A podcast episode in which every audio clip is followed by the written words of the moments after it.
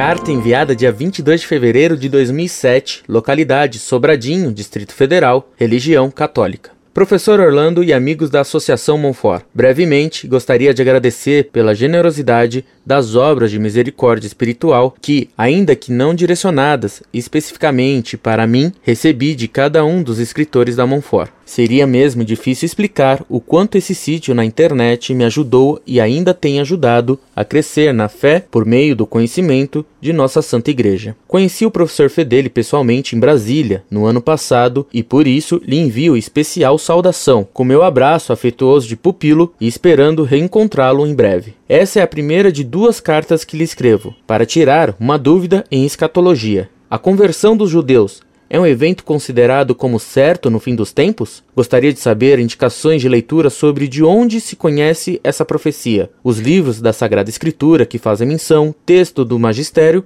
ou dos Santos Padres. Desde já agradeço, recomendando-me as suas orações e com votos de uma quaresma de espiritualidade intensa. Muito prezado, salve Maria.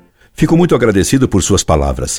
A conversão dos judeus está expressamente profetizada por São Paulo na Epístola aos Romanos, capítulo 11, versículos de 1 a 13, onde, entre outras coisas, o apóstolo diz: Porventura, tropeçaram eles, os judeus, de maneira a caírem para sempre? Não certamente. Mas, pelo seu delito, veio a salvação aos gentios, para os incitar à emulação. Ora, se o seu delito foi a riqueza do mundo, e sua redução a riqueza dos gentios, quanto mais será a sua plenitude?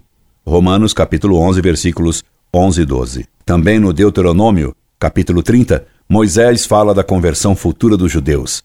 E na sexta carta do Apocalipse se diz que: Eis que eu te darei da sinagoga de Satanás os que dizem ser judeus e não o são, mas mentem. Eis que farei com que eles venham a ti e se prostrem a teus pés e conhecerão que eu te amei. Apocalipse capítulo 3, versículo 9. Incorde Jesus Semper, Orlando Fedeli.